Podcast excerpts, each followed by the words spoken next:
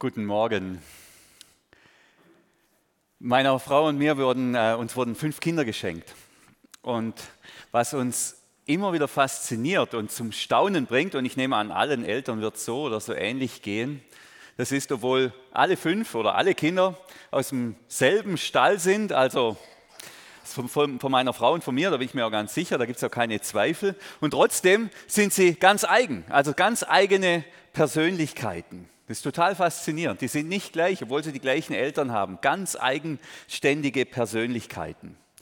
Und wenn man mal weiter darüber nachdenkt, ist es total faszinierend, weil das Ganze lässt sich ja auch beliebig skalieren. Also wenn jetzt meine Frau und ich, wir hätten 10, 20, 40 oder 60 Kinder, wenn das jetzt möglich wäre, die wären alle anders.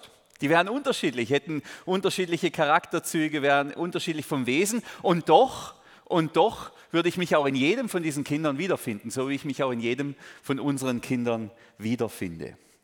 Die Unterschiedlichkeit, die wird auch dann sichtbar, wenn man mal einen Spaziergang so durch unser Haus macht und in die einzelnen Kinder- und Jugendzimmer schaut. Auch das kennen Eltern sicher, da gibt es wirklich alles, von puristisch ordentlich bis hin zu Leben die Fülle. Also bis hin zu, eigentlich kann man ja gar nicht mehr durchlaufen, alles voll, da lebt alles. Ganz, ganzes Spektrum. Jetzt, und ich nehme an, die allermeisten von uns teilen genau diese Erfahrung von ihrer eigenen Familie oder von ihren eigenen Geschwistern oder von, von ihren eigenen Kindern, wenn sie welche haben ähm, wenn in einem Haushalt, in einem Haus bereits so eine Unterschiedlichkeit, so eine Fülle an Persönlichkeiten gibt, wie viel mehr denn in einer Kirche, in einer Gemeinde oder womöglich in einem ganzen Volk? Also es ist unfassbar, was es da für unterschiedliche Menschen gibt. Und auch hier in der Livi sind wir gesegnet und ich schaue jetzt hier einfach mal in die Runde. Schön, euch alle zu sehen übrigens. Schön, dass sich langsam wieder füllt. Da steckt eine große Verheißung drin. Und da sehe ich auch ganz unterschiedliche Persönlichkeiten. Von puristisch ordentlich bis Leben, die Fülle. Alles hier, alles da. Und die These von uns ist, jetzt auch in dieser Predigtserie, es zieht sich ja durch, Gott hat uns so gemacht. Gott hat uns mit unseren unterschiedlichen Persönlichkeiten, mit unseren Stärken, ja und sogar auch mit unseren Schwächen gemacht. Und das ist gut so, denn wir brauchen einander und unsere Stärke, unsere Kraft, die kommt aus der Ergänzung. Die kommt aus der Ergänzung. Das kann man übrigens auch überall erleben. So funktioniert alles, was erfolgreich ist in unserer Gesellschaft, funktioniert genauso ähm, mit Ergänzung, Ergänzung von unterschiedlichen Persönlichkeiten. Ich habe ja also ich bin wirklich ein glücklicher Mann. Ich, ich durfte schon viel Gutes erleben und, und ähm, mehrere Highlights in meinem Leben. Oder ein großes Highlight, ein Privileg in meinem Leben war, dass ich ähm, Bücher schreiben durfte und dafür sogar noch bezahlt wurde. Also dass da jemand gab, der sagt, ja, das könnte ja was werden. War jeweils herausfordernd, wenn man dann so einen Vertrag unterschrieben hat, dann muss man liefern. Das ist schon ein bisschen eklig, dann muss es gehen, dann kann, kommt man da auch nicht mehr raus aus dieser Nummer. Und dann, aber das Buch nachher dann in den Händen zu halten, das ist einfach fantastisch. Das ist echt ein großes Glück. Und dann redet man natürlich immer vom Autor oder von der Autorin, ohne zu wissen, dass da eigentlich noch ganz andere Menschen auch beteiligt sind. Und vor allem, und das ist so, ich bin jetzt eher ein mittelmäßig begabter Autor, würde ich sagen, maximal mittelmäßig begabt, ganz ehrlich. Ähm, da braucht man richtig gute Lektoren oder in meinem Fall war es eine Lektorin, ähm, die das Buch eigentlich gemeinsam mit mir schreibt. Das geht nicht anders. Ähm, die muss dann, und das hat sie auch gemacht. Und eigentlich gehört die, es ist wie fast heuchlerisch, wenn da nur mein Name auf dem Buch steht, da müsste vorne drauf auch ihr Name stehen. Die hat dann meine Sätze korrigiert, mein Dialektdeutsch äh, ins Hochdeutsch übertragen, Rückfragen, auch inhaltlicher Art und sagt, das versteht ja kein Mensch. Einmal sogar hatte ich ein ganzes Kapitel über den Teufel, da sagt sie, das geht so nicht, das müssen wir raus. Aber ich so, ja. Und war dann eine Diskussion am Ende, doch, das ist gut so. Und das Resultat, das Resultat begeistert mich selber. Also da haben wir so ein Zusammenspiel von, sage ich mal, kreativ und sendungsbewussten Autor und eher bissige, korrekte Lektorin.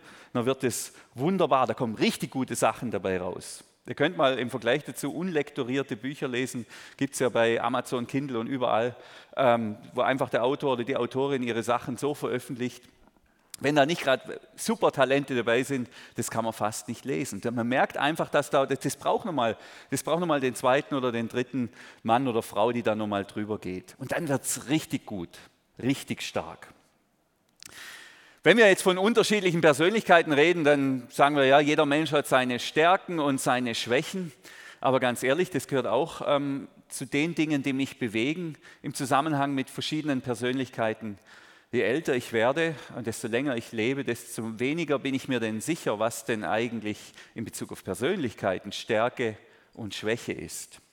Und da hatte ich, da hatte ich ein, äh, ein Schlüsselerlebnis vor einigen Jahren, da war ich auf so einer Fortbildung, Klausur, Exerzitien, wie man das bezeichnen will in Bayern in einem bayerischen Kloster. Das wurde geleitet von so einer bayerischen Nonne, kann man sich ja vorstellen, warmherzige Frau, voller Leben, voller Liebe. Und da waren ganz verschiedene Leute, Hausfrauen, Pfarrer, alles Mögliche und ein Schweizer Ingenieur. So, das waren eigentlich so die zwei Pole bei diesem Seminar, die, die bayerische Ordensfrau und der Schweizer Ingenieur. Sie sehr voller, voller Wärme und Liebe und er sehr sachlich und distanziert. Und ich sage es jetzt sinngemäß, wir hatten in so eine Austauschrunde und er erzählt, dass er so, dass er gerade eine sehr schwere Zeit hat und dass er aber auch leidet, dass er so wenig spürt, dass er so wenig Gefühle hat in, in, dieser, in dieser Krise. Er macht einfach weiter, er arbeitet sich sozusagen durch diese schwierige Zeit durch und er leidet daran, dass er, dass, dass er so wenig fühlt.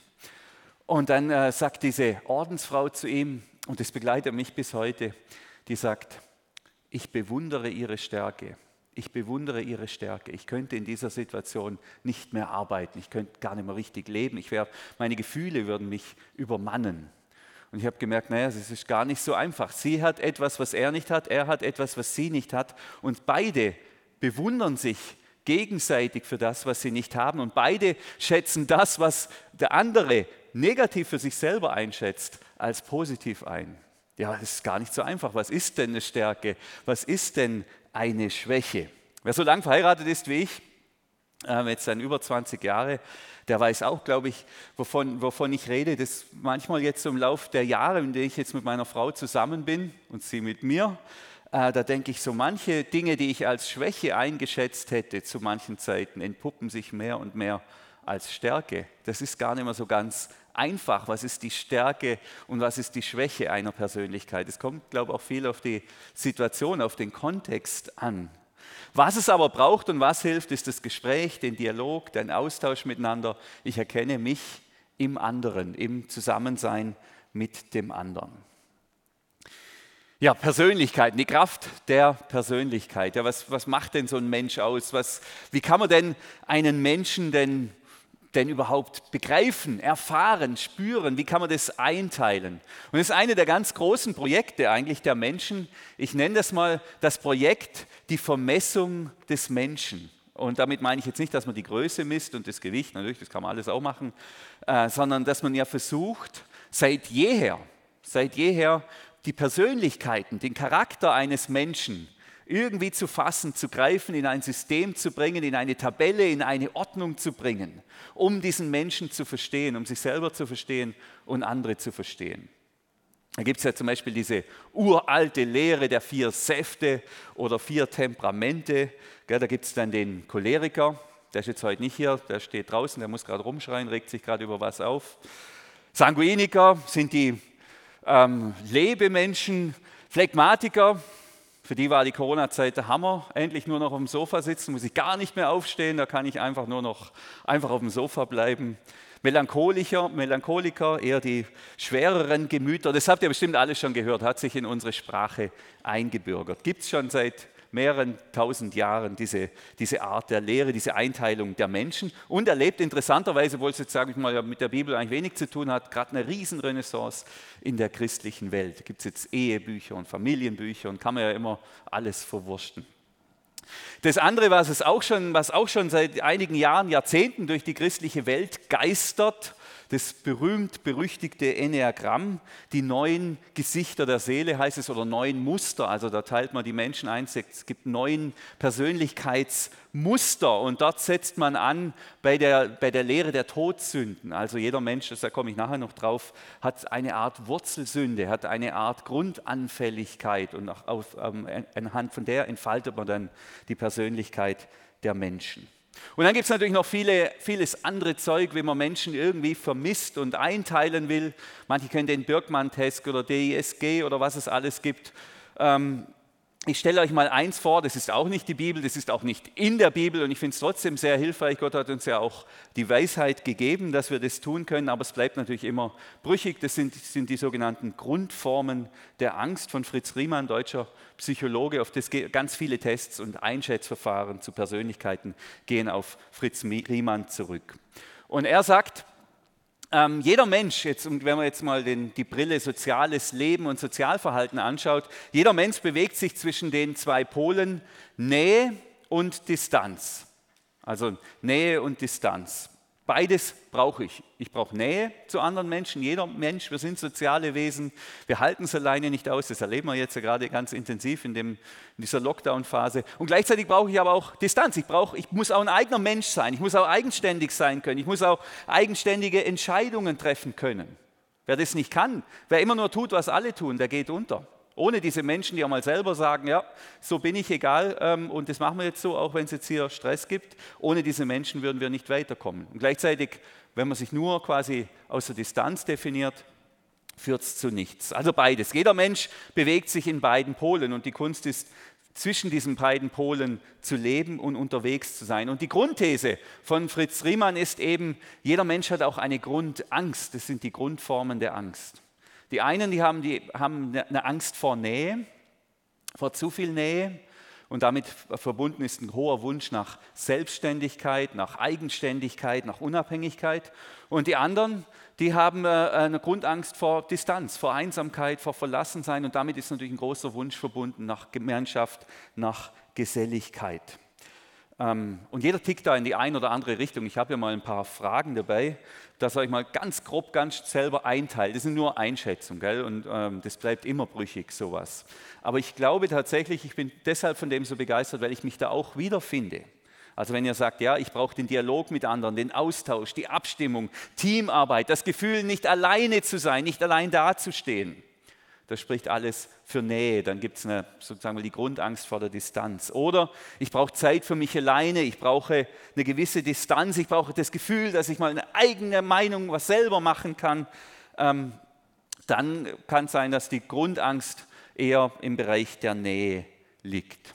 Und natürlich kann man das nicht so scharf trennen und manche sind vielleicht auch genau dazwischen, andere sind ein bisschen weiter links und rechts oder rechts. Ich habe so eine Tendenz, sage ich mal, so eine Tendenz in Richtung Distanz. Also ich brauche immer wieder Rückzug, Erholung, Einsamkeit, versuche einmal im Jahr für eine Woche ins Kloster zu gehen, um zu schweigen, um zu beten.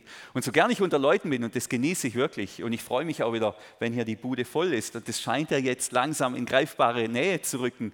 Und ich sage es euch aber auch, nach, nach äh, sechs Stunden mit 200 Leuten hier auf der Liebe der Nacht bin ich platt. Andere, die die können gar nicht genug davon kriegen, aber dann brauche ich erstmal ein bisschen, mal kurz, mal einfach irgendwo ins Eck sitzen, Kaffee trinken, das Ganze mal irgendwie sortieren und bewältigen. Ähm, aber ich nehme wahr, andere sind genau anders.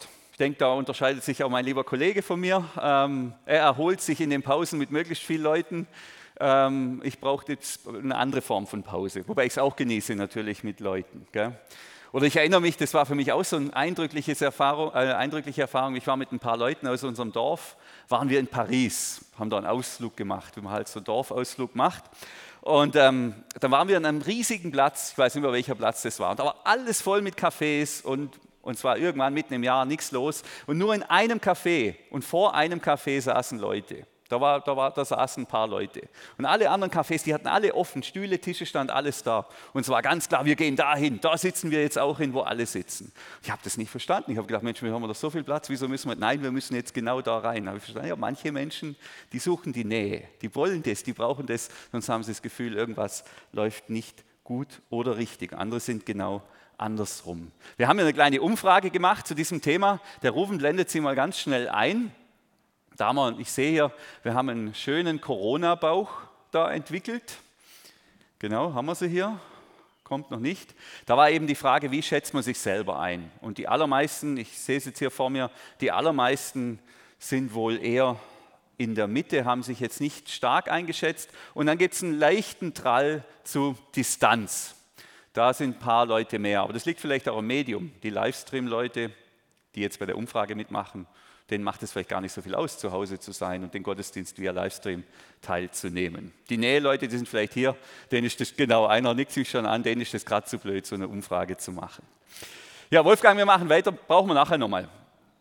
Ah, jetzt haben wir es. Super. Also ihr seht hier, Corona-Bauch in der Mitte, so wie bei mir, da sind die meisten finden sich irgendwo in der Mitte ausgewogen, wie immer, radikale Balance, dynamische Balance und dann geht es ein bisschen mehr in Richtung ähm, Distanz. Gut, vielen Dank. Dann können wir das wieder ausblenden. Da gibt es noch eine zweite Achse bei ähm, Fritz Riemann. Das ist die Achse von Wandel und Dauer. Da könnt ihr auch mal schauen, ob ihr euch da wiederfindet. Also ob ihr sagt, ja, ich brauche Ordnung, das Gefühl, dass nicht alles ständig umgeschmissen wird, wenn es mal wieder, wenn es entschieden ist. Ähm, verlässliche Zusagen, das sind so die Dauertypen, die sagen, ja, ich brauche auch ein bisschen was Beständiges, ich brauche auch was Verlässliches. Ihr könnt doch nicht in einem Tag so sagen und am anderen so, einmal so predigen und dann wieder so, das funktioniert ja gar nicht. Und dann gibt es die anderen, die sagen, ich brauche Bewegung, ich brauche Neues, die Möglichkeit, was ausprobieren, ich brauche, ich brauche, dass sich was bewegt. Ich gehöre hier in dem Fall mehr zur Kategorie Wandel. Wer mich kennt, der weiß das. Einmal Edeka einkaufen reicht, dann mal, muss ich mal woanders stehen oder muss einfach mal anders parken oder einfach mal woanders hinfahren. Ähm, nur beim Essen bin ich übrigens ganz stetiger Typ, weil ich eben denke, Wurstsalat und Meckharzer Bier, das kann man immer steigern.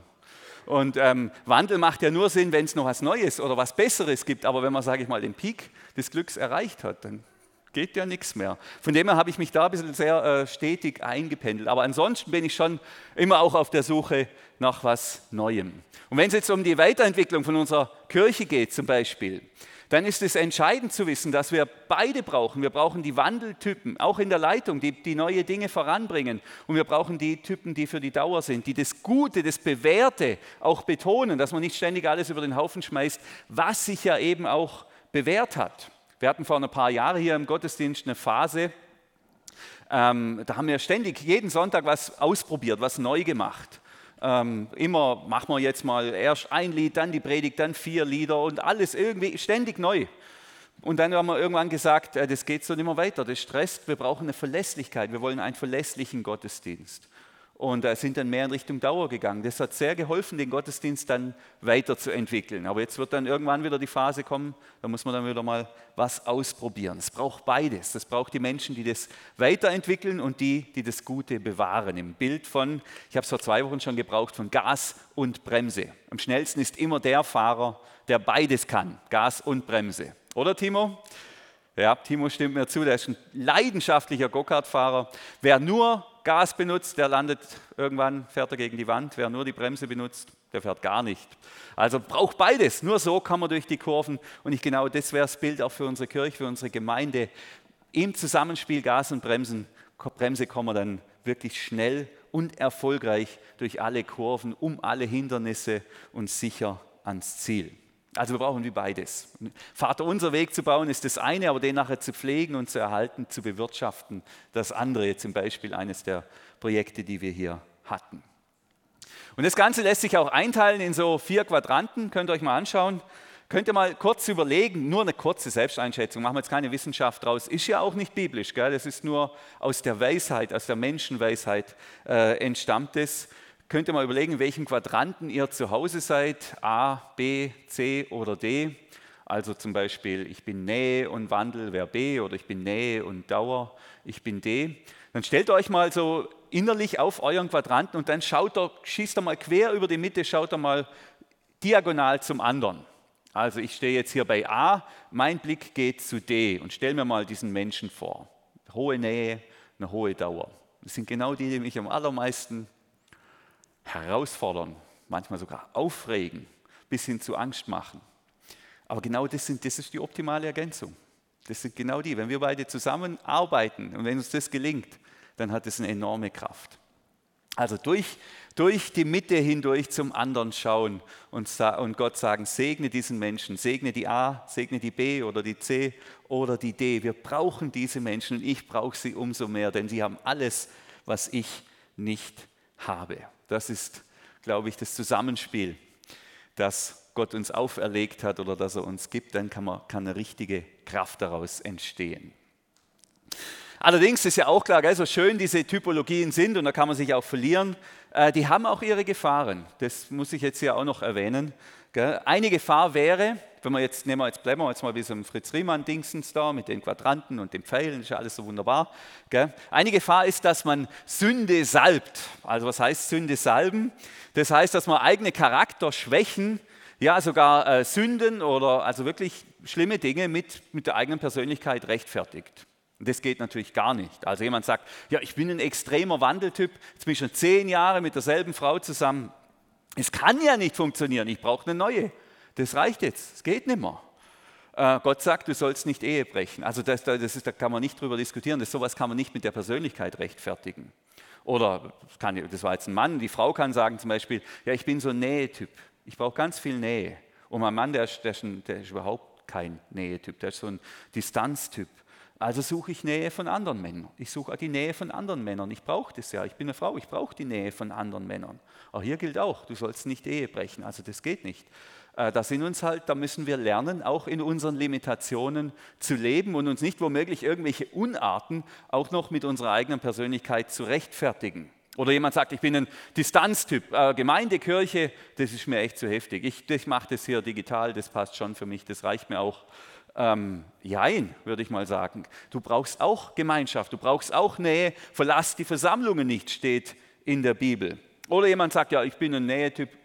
Ich ah, tue mich sowieso schwer mit eigener Meinung. Ich mache, was alle machen. Und wenn alle A schreien, dann schreie ich auch A. Und wenn alle, wie haben es meine Eltern immer so schön gesagt, in See springen, dann springe ich halt auch in See. Nein, manchmal muss man sagen, nein.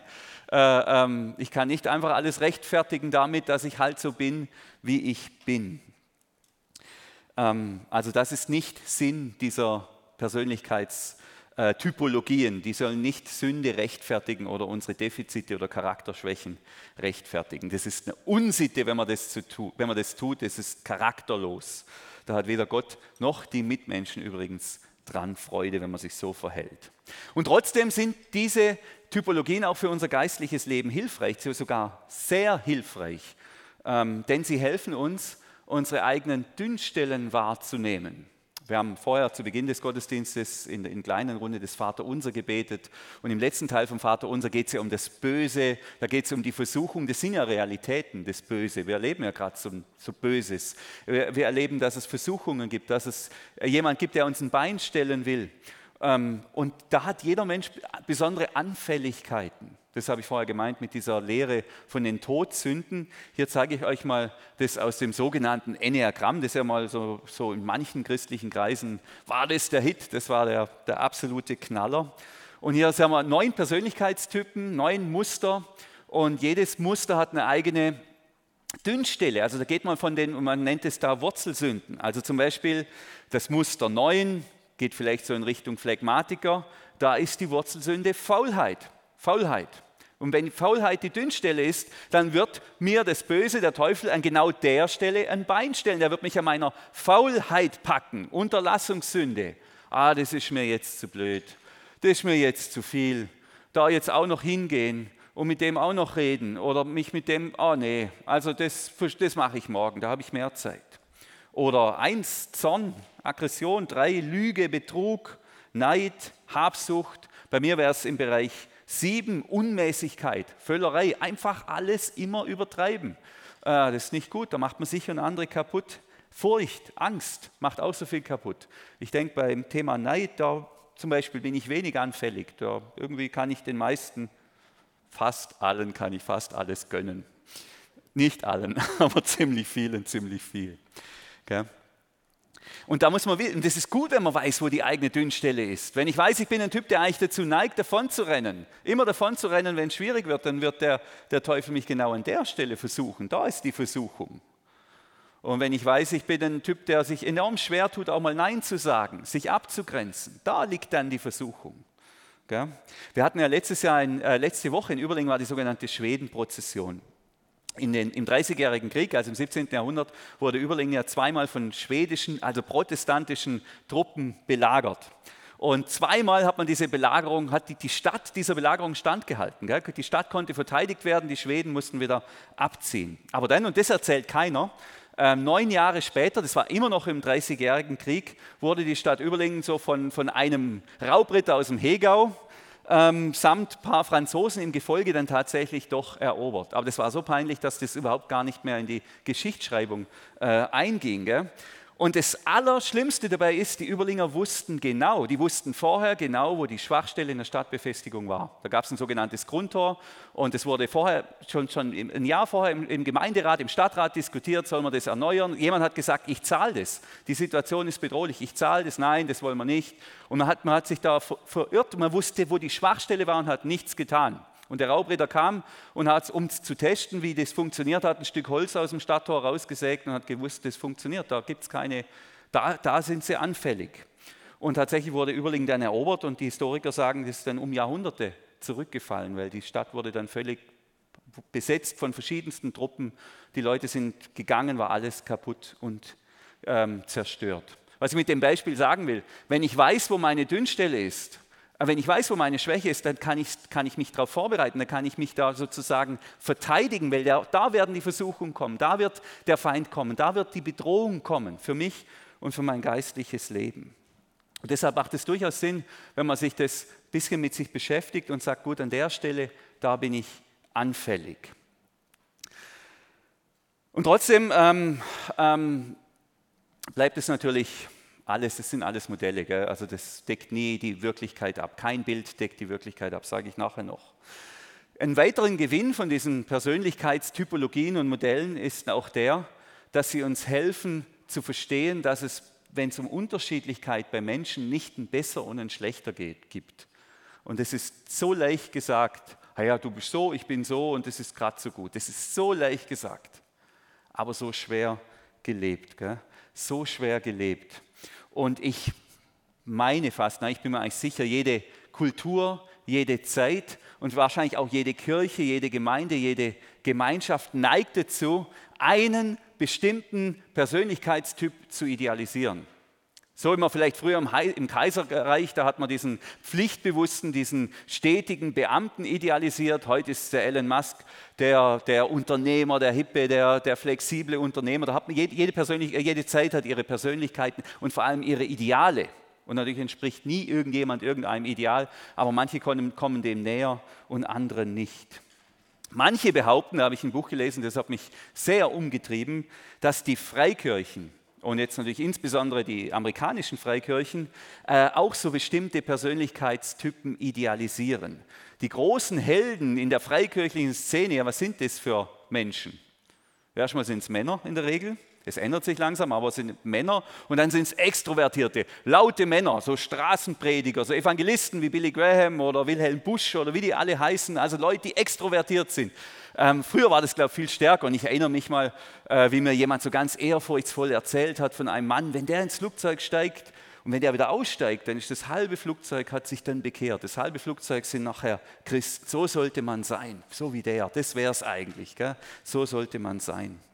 Und ich erinnere mich, ich bin, ja hier in der Gemeinde aufgewachsen und eine Erfahrung aus meiner Kindheit war jetzt wirklich nicht mein Highlight.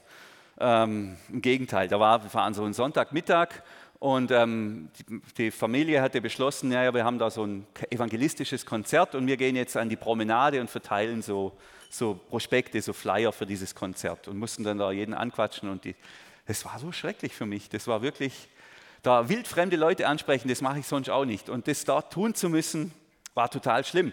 Aber eigentlich das zu tun, tun zu müssen, war auch wiederum nicht so schlimm. Man kann ja immer mal über seinen Schatten springen. Aber was noch schlimmer war, dass, dass ich das Gefühl hatte, ähm, eigentlich ein richtiger Christ, ein wahrer Christ, ja, der macht es gern, der macht es leicht, dem geht es von der Hand. Und wenn mir das so schwer fällt, dann ist es nicht nur das Problem, dass es mir schwer fällt, sondern dann habe ich irgendwie bin ich dann ein falscher Christ oder irgendwie kein richtiger Christ. Das war, ähm, das war schwierig für mich. Dann, als ich hier Jugendarbeit äh, gemacht habe, da habe ich dann wiederum verstanden, es gibt aber auch Leute, die lieben das. Wir hatten dann einen Jugendgottesdienst in Überlingen und die, die, die haben es geliebt, vorher ins Galgenhölzl und wie die ganzen Kneipen heißen, reinzugehen und die Leute anzuquatschen. Die gibt es genauso. Die, die das lieben, mit jedem ins Gespräch kommen. Wir haben ein Kirchenschiff jetzt, Rose sitzt da, wir waren letzte Woche im Einsatz, kam halt keiner, weil es geregnet hat, aber das wird schon noch bei der Landesgartenschau. Ja, da, da machen wir das ja auch, mit den Leuten ins Gespräch zu kommen. Aber es fällt nicht jedem gleich schwer oder gleich leicht und das ist gut so. Gott hat uns da unterschiedlich gemacht. Das Problem entsteht nur dann, wenn man, wenn man so eine, eine Persönlichkeit, zum Beispiel eine extrovertierte männliche Persönlichkeit idealisiert und jeder, der dem nicht entspricht, ja, der hat halt, der, der ist kein richtiger Christ. Man kann ja mal die Früchte des Geistes, die schenkt ja der Heilige Geist, nachlesen. Man würde, wird da nicht Kontaktfreudigkeit finden. Also Kontaktfreudigkeit, extrovertiert sein ist keine Frucht des Geistes. Liebe, Freundlichkeit, Geduld und so weiter, die schon. Aber dass man, das, das ist kein Kriterium für einen guten Christen. Die einen tun sich leichter damit und die anderen schwerer. Und da sollte man lernen, und das ist wirklich ein Herzensanliegen von mir, dass wir uns da gegenseitig freisetzen und sagen, geh raus, geh raus, mach das. Wenn es dir liegt, wenn das deine, deiner Persönlichkeit entspricht, dann mach das. Und du machst das, was deiner Persönlichkeit entspricht entspricht. Natürlich immer wieder auch Grenzen überschreiten, immer wieder mal Neues wagen, sich nicht zurück ins Schneckenhaus ziehen, aber doch auch irgendwo im Rahmen der eigenen Persönlichkeit bleiben. Und dann können wir aus dem Reichtum von verschiedenen Persönlichkeiten schöpfen. Dann haben wir nicht nur Monokultur, sondern Diversität im besten Sinn. Dann blüht und wächst es an allen Ecken und Enden auf ganz verschiedene Art und Weisen. Ich glaube, dass sich das übrigens auch geändert hat. Ich glaube, wir haben heute andere Ideale in der, in der christlichen Szene. Andere idealisierte Christen, wo wir sagen, so müsste man sein. Äh, Stichwort Leidenschaft, ein leidenschaftlicher Christ, das wäre eigentlich, das ist das. Und Leidenschaft oft wird mit Emotionalität äh, gleichgesetzt. Könnte auch sowas sein, gell? Und es ist ja gut, wenn man emotional ist. Aber nicht jeder ist emotional. Der eine singt und tanzt und der andere geht heim und überweist 10.000 Euro. Ähm, wenn natürlich weder einer noch singt und tanzt, noch der andere was überweist, dann soll, sollten alles mal halten. Dann stimmt wirklich was nicht. Aber solange man, ja, mir geht es nur darum, dass man sich da gegenseitig freisetzt und stehen lässt und wertschätzt für die Persönlichkeit, die man hat und wie man auch mit, mit Gott und mit Jesus unterwegs ist. Ja, und das möchte ich auch noch hinzufügen, ähm, wenn es jetzt um diese Persönlichkeiten geht. Thomas hat auch schon darauf hingewiesen, jeder Mensch bleibt auch ein Geheimnis. Gell? Also das sind immer nur Modelle. Und jedes Modell, jedes Bild hat einen Rahmen. Und jenseits von dem Rahmen, da, da, kann das Bild gar nicht die Wirklichkeit erfassen. Und die Wirklichkeit geht aber immer viel größer, viel weiter wie ein Bild. Gell? Ähm, hier, wir haben das erste oder zweite Gebot, je nachdem, wie, äh, wie man es zählen will, wo, Gott sagt, sollst du kein Bildnis machen. Du sollst von gar nichts dir ein Bild machen. Weder von Gott, noch von dem, was geschaffen ist, im Himmel noch auf der Erde, auch nicht von deinen Mitmenschen. Also leg die Leute nicht zu sehr fest, eng sie nicht zu sehr ein, nagel sie nicht fest, sondern ähm, gib ihnen Raum. Jeder Mensch ist eben viel größer, viel größer als irgendein Bild, als ein Abbild. Und wenn wir da hergehen, das, das hat wirklich für mich eine tief geistliche Komponente. Äh, und das gilt sowohl für Gott wie auch für unsere Mitmenschen. Und unsere Mitmenschen reduzieren auf ein paar Linien, auf ein paar Achsen, auf ein Quadrant, das kann hilfreich sein. Äh, aber gleichzeitig rauben wir diesem Menschen auch das Geheimnis, sein Geheimnis. Denn jeder Mensch ist eben doch immer auch noch ganz anders. Menschen sind keine Schrauben, auch Muttern nicht, gell? sind keine Schrauben, die man beliebig ein, äh, und, und, einbauen kann und sagen, ah, da brauche ich jetzt M5, da brauche ich jetzt M6, da brauchen wir jetzt M8 und da brauchen wir das und das und da kombinieren wir das. Das geht nicht, das wird nie funktionieren, denn jeder Mensch ist in sich eine Persönlichkeit, jeder Mensch ist in sich auch geheimnisvoll, rätselhaft, widersprüchlich. Ich bin jetzt ja bald 22 Jahre mit meiner Frau verheiratet Tolle Frau, aber ich verstehe sie immer noch nicht. Und ich bin trotzdem der Mensch, behaupte ich jetzt mal, der sie am allerbesten kennt von allen. Es gelingt mir nicht mal, dass ich sagen könnte, eigentlich jedes Geschenk, wo ich mache, ist unterlegt mit einer Unsicherheit, freut sie sich jetzt. Ist es jetzt? Weil vor zehn Jahren hätte sie sich über was anderes gefreut wie heute.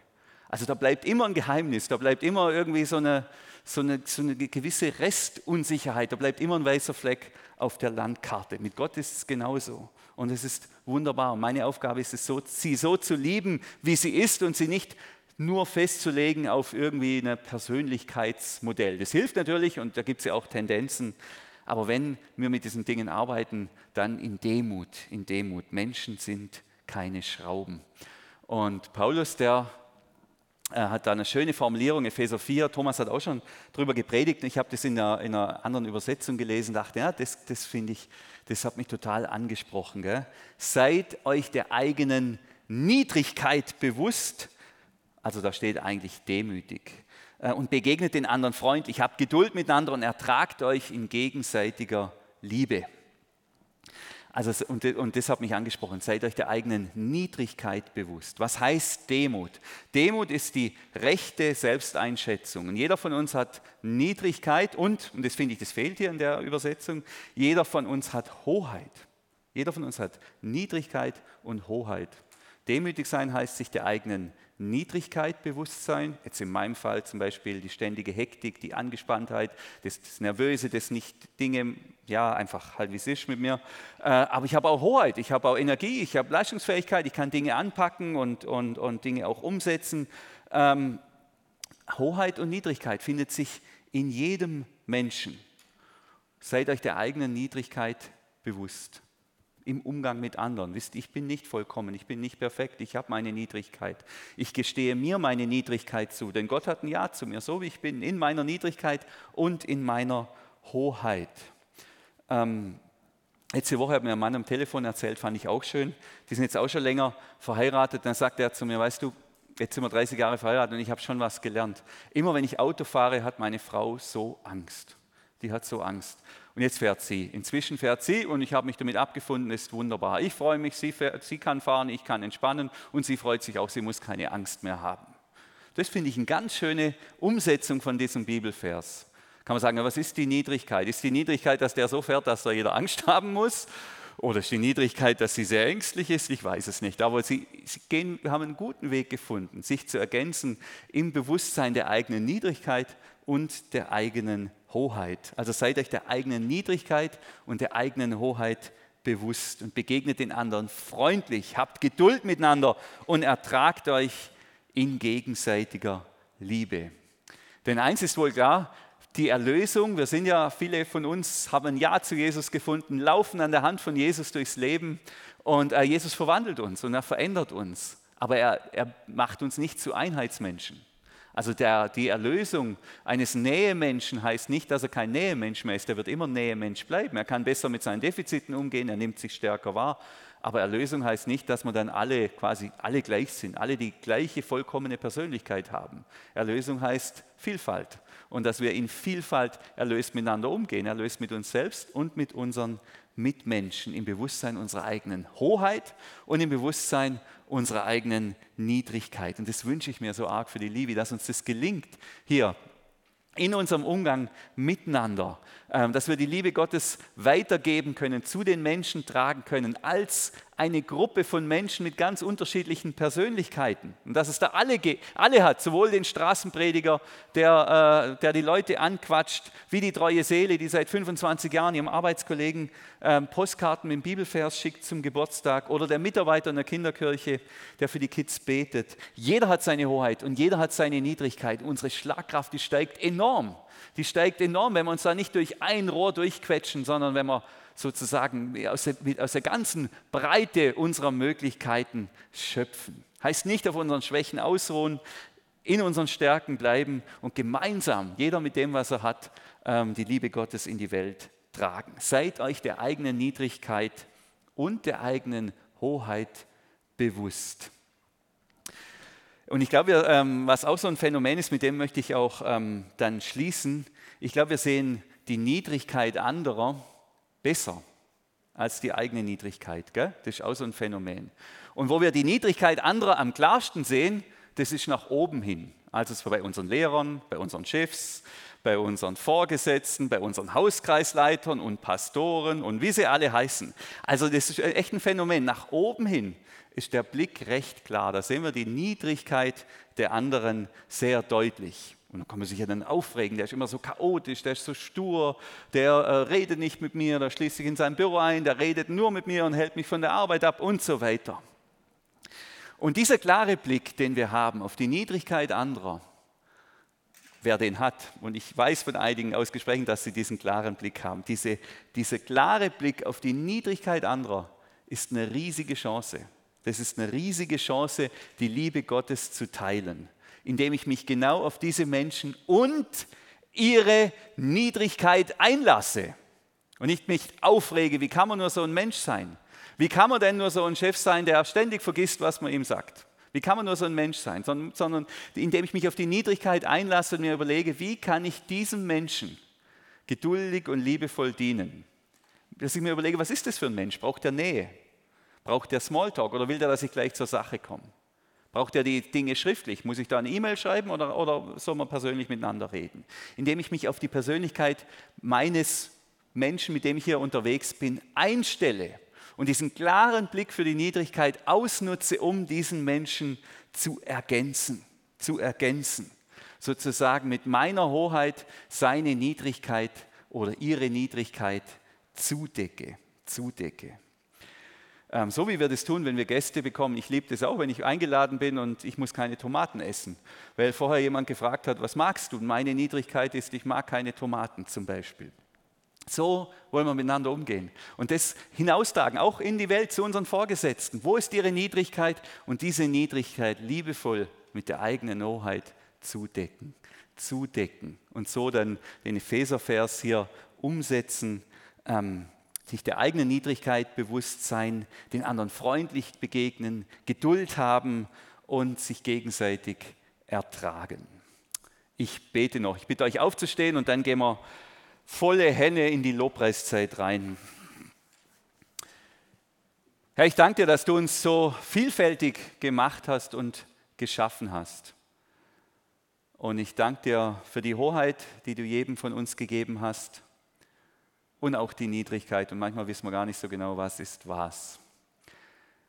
Ich bitte dich, dass du uns hilfst, uns unserer eigenen Niedrigkeit und Hoheit bewusst zu sein und unseren Mitmenschen zu dienen, sie zu ergänzen, unseren Geschwistern hier in der Kirche, aber auch den Menschen am Arbeitsplatz, dass wir ihnen wirklich die Liebe Gottes weitergeben können, dadurch, dass wir sie ergänzen und sie in ihrer Niedrigkeit stärken und stützen, ihnen gute Mitarbeiter oder Kollegen oder Freunde sind. Amen.